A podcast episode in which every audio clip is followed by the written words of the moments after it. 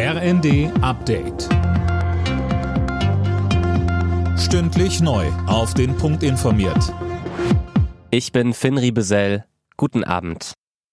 Der russische Energiekonzern Gazprom hat erneut einen mehrtägigen Gaslieferstopp durch die Pipeline Nord Stream 1 angekündigt. Vom 31. August bis zum 2. September werde kein Gas nach Europa fließen. Begründet wird das Ganze mit Wartungsarbeiten. Zum zweiten Mal hat Kanzler Scholz vor dem Hamburger Untersuchungsausschuss im Cum-Ex-Skandal ausgesagt.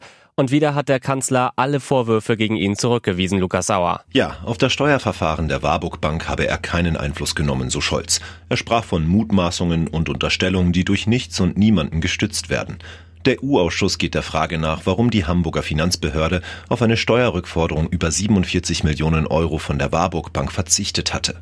Scholz war zu dem Zeitpunkt erster Bürgermeister der Hansestadt und hatte sich auch mehrfach mit Vertretern der Bank getroffen.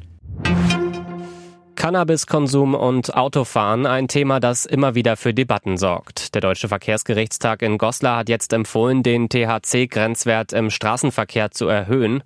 Warum denn, Tom Husse? Ja, derzeit gilt da quasi eine Nulltoleranzpolitik. Heißt, wer in eine Polizeikontrolle gerät und den Hanfwirkstoff THC im Blut hat, muss mit hohen Strafen rechnen und das sogar, wenn der letzte Joint schon Tage her ist. Der Deutsche Verkehrsgerichtstag findet das nicht gerecht, weil der Grenzwert derzeit so niedrig angesetzt ist, könne man in vielen Fällen nicht nachvollziehen, ob die Person fahrtauglich ist oder nicht. Borussia Mönchengladbach und Hertha BSC eröffnen heute den dritten Spieltag in der Fußball-Bundesliga. Mit einem Sieg würde Gladbach zumindest für eine Nacht auf Platz 1 der Tabelle rücken. Anstoß ist um 20.30 Uhr. Alle Nachrichten auf rnd.de